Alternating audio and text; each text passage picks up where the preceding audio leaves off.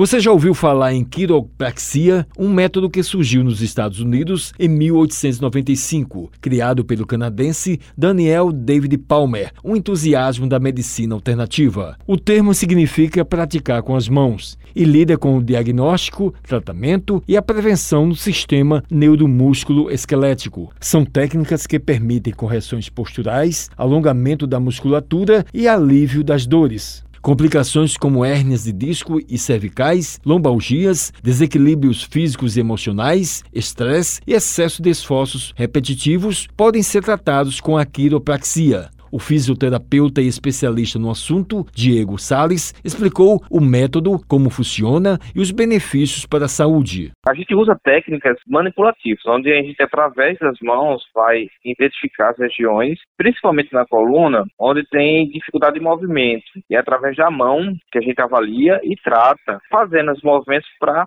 reorganizar a mobilidade das articulações. E um dos benefícios é de forma a tratar o paciente, tirando ele de crises, prevenindo também de ele ter problemas de coluna, somente para ver se existe algum fator de risco associado para aquele paciente que procurou a gente. Ele falou que não existe idade para realizar as técnicas. Tem algumas técnicas que a gente vai usar para pessoas mais jovens, paciente mais idoso, né, ou crianças. A gente vai usar técnicas mais suaves vai depender da condição clínica também. Paciente que tem com uma dor muito aguda passa por um tipo de tratamento, à medida que vai melhorando, a gente vai alterando né, a forma de tratá-lo. Por isso, ele deve procurar um profissional especializado para realmente receber a indicação ou tratamento correto para aquela situação. O especialista passou recomendações importantes para quem pratica ou deseja fazer é procurar o especialista que tem experiência para aquela condição de tratamento, para que ele realmente esteja em boas mãos.